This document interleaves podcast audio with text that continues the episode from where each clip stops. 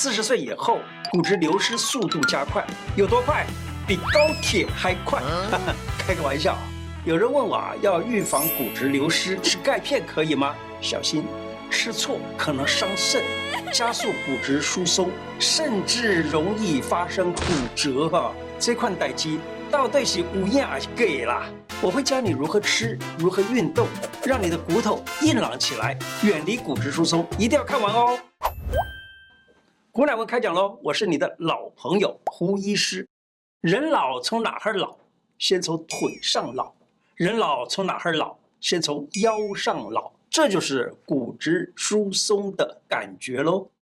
传统中医虽然没有骨质疏松这个名词，但是呢，这个病症在临床上表现就是腰背疼痛、腰膝酸软等等症状，和中医讲的骨痿啊、骨痹啊、骨枯啊、骨蚀啊、腰痛啊、虚劳啊之类的记载很相似。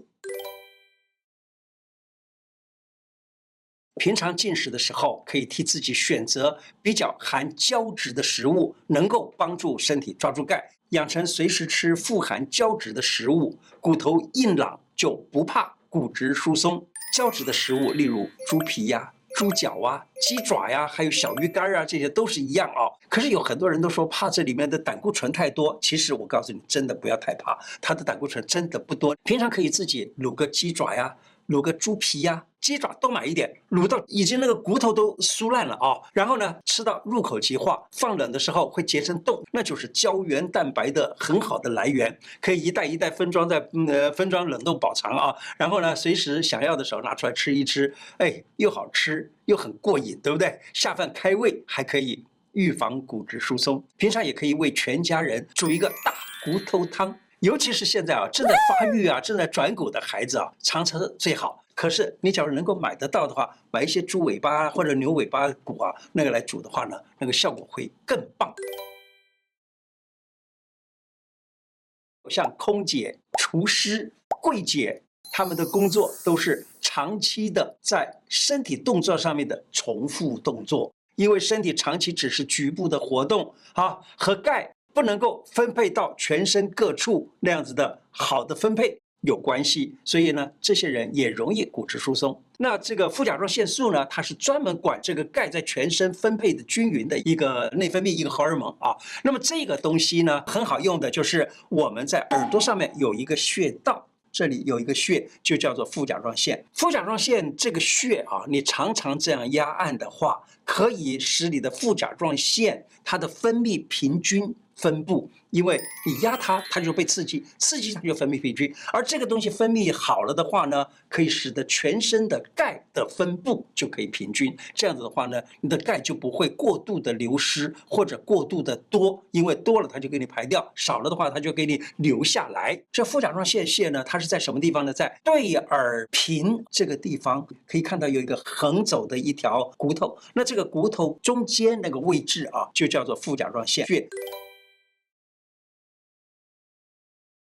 介绍你几个简单的伸展拉筋的运动，轻松动一动就能够让你远离骨质疏松。在办公室里头，你坐在椅子上也好，你站起来也可以啊。把手这样的手相相交插上啊，插上以后呢，把手往上面用力伸，伸的越实越好。用力伸长上去，然后呢，这样子维持这个动作大约十秒钟左右吧。好，就这样十秒钟，然后放下来，再做，一做个差不多七次。上班族朋友们啊，一天啊。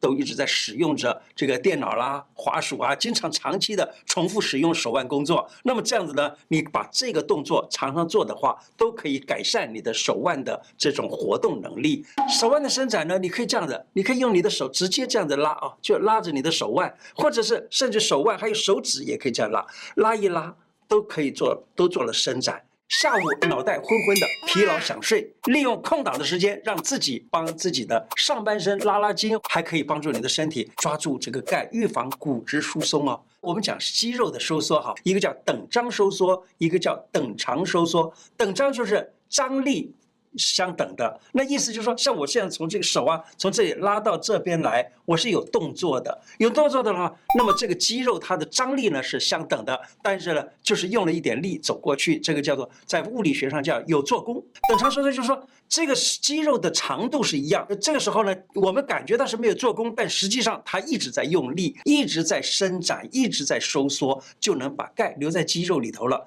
因为你在收缩的时候，你的你的神经也好，肌肉也好，都在一直在用力，一直在收缩着。所以呢，这个地方有大量的钙的活动，因此这个钙呢就留在这个地方，而不是直接跑到血液里头，然后去把它排除出去了。在办公室里头久坐一组啊，坐在椅子上的时候，把腿稍微盘一下子，单盘也好，双盘也好，你只要盘上来就有效果哦。因为你盘腿坐的时候，髋、膝还有踝这几个地方呢，都同时的都一直在收缩着。或者是经常做重训啦、瑜伽啦、站马步啦，或者是练武的人呢，做劈腿拉筋啦，这都很好，养成伸展拉筋的习惯，每天习惯性的把。钙留住在身体里头，完全不必要担心骨质疏松找上你喽。那我们来检查自己是不是骨质疏松了。我告诉你一个很简单的办法，你就可以啊，在家里面做就可以了，贴墙来检查。贴着墙啊，后背贴着墙，那看看你的头跟肩这个地方能不能够都碰到这个墙。假如说，哎，觉得头碰到墙了，背配不到，呃，碰不到了，背碰到了，头就已经向前弯了，那这个人啊，大部分都已经有骨质疏松的倾向喽。那么这个时候，你还是记住多运动啊，多做伸展的运动。那么这样子的话呢，你的骨质就会比较好。长时间久坐的人呢，他的体力活动不足，骨质长期的在半不受力状态，就容易骨质流失。因为身体不需要这么多的钙了，就从血液里头送到肾脏，肾脏呢就会帮你把这个不需要的钙排除掉。可是你知道吗？假如肾脏经常的做，肾脏搞不好也都会被弄坏。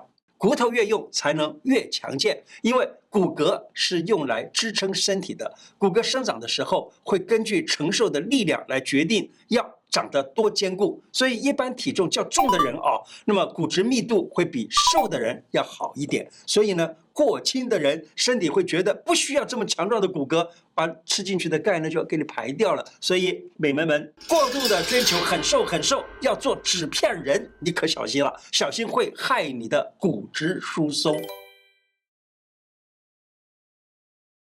许多来看诊的老年人坐着要爬起来的时候，他弯腰起驼背起也起不来，甚至于已经走了一下路了还站不直，而且他这样子走的时候呢，当然这个膝盖也是弯弯的走，这样子的话呢，这种人你就可以说他已经有这种所谓骨质疏松。那中医来看呢，因为你的腰直不起来，腿站不好了，这就是所谓的肾虚了。可以做这个事情，就是有两个补肾。补骨头的这个穴位，肾主骨啊，养骨先养肾，这两个穴位呢，就是一束骨穴，二足三里穴。听这个名字啊，束骨，束就是绑起来的意思啊，把骨头给绑好，意思就是说让骨头不要太过于疏松。当然这只是开玩笑。那么这个呃，因为这个束骨穴，它所它能够治些什么？来看，腰疾痛如折。脾不可取，脾就是大腿骨的意思啊。脾不可取，膕如结，膕就是膝盖后头那个软肉的地方，叫膕。膕如结，疝如裂，疝就是小腿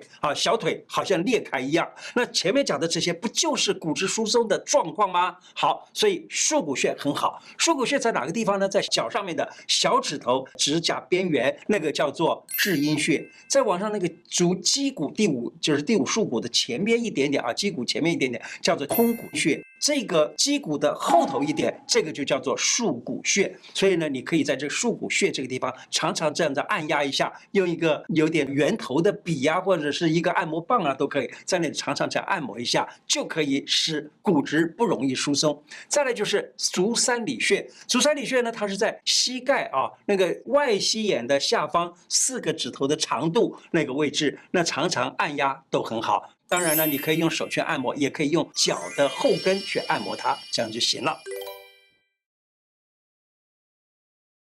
家有一老，照顾好就是宝，全家没烦恼。人要活得自在呀，能吃喝拉撒睡，自己能活动。假如说步步都要依靠别人，就比较辛苦。老人家一摔，髋骨裂了，很多老人就因为这一摔跤，就永远起不了床了。起不了床，需要两三个人照顾。这样子的话呢，你看看家庭的成本、社会的成本都非常的高。所以呢，自己保护好自己才是对的。芝麻紫米粥，这个粥呢，常常吃也对老年人的骨质有帮助哦。好，这个粥呢。它可以自己照顾自己的肾，而且留住身体的钙，防止骨质疏松。准备的材料就是紫米一杯、黑枣十个、黑芝麻一钱、黑木耳一两、香菇两朵。因为它都是黑色的啊，所以呢，有黑色能够入肾。我们中医讲黑跟肾有关，能够补肾，并且呢，肾主骨，所以呢，它可以补骨，可以加强骨本。黑木耳有胶质，胶质又能够抓住钙。芝麻也是黑色的，那它呢，也也是含钙蛮多的一种啊、呃，这个一种非加工的食品。那么常吃能够预防骨质疏松，减缓。关节衰退，并且黑芝麻还有一个好处，就是让头发啊能够不要掉头发，而且呢头发会变黑。还有一点，黑芝麻也可以帮助润肠通便、改善便秘、抗老护肤，好处非常的多。但是芝麻一定要选择没有被萃取过油的那个芝麻才行哦。好，我们怎么样来做啊？把黑芝麻炒香，把它压碎；香菇泡软，黑木耳切丁，全部的材料。把那个一起煮成粥，喜欢吃甜的可以加点黑糖，想吃咸的呢，可以稍微加一点点盐。这个盐呢，还是用天然盐比较好，精制盐并不是很好的啊。然后呢，加一点肉末啦、胡椒啊，这这样子的话呢，就蛮好吃的。千万记住，不要只是单吃钙片，单吃钙片啊，因为钙在身体里头太多了，结果呢，这个钙。太多就是，尤其是在血液里头的钙太多了，它都会经过肾脏去把那个排掉。这个时候增加了肾脏的负担，结果呢，这个肾脏也会变坏，并且这个钙也留不住。不但留不住，因为钙它要跟磷酸哈是有一个一定的比例的。那它要去抓那个磷酸，从哪抓呢？从骨头里头来抓，造成你的骨头的上面的磷酸流失了以后，骨头的上面的钙呢也没有办法留在那个骨头上面了，因此呢也会造成骨质疏松。今天的内容就说到这里，喜欢我的节目吗？喜欢的话，请记得按订阅，并且加小铃铛。另外，我的脸书胡乃文开讲，常常都有不同的内容推荐给大家，也欢迎大家按赞加入。谢谢大家，拜拜。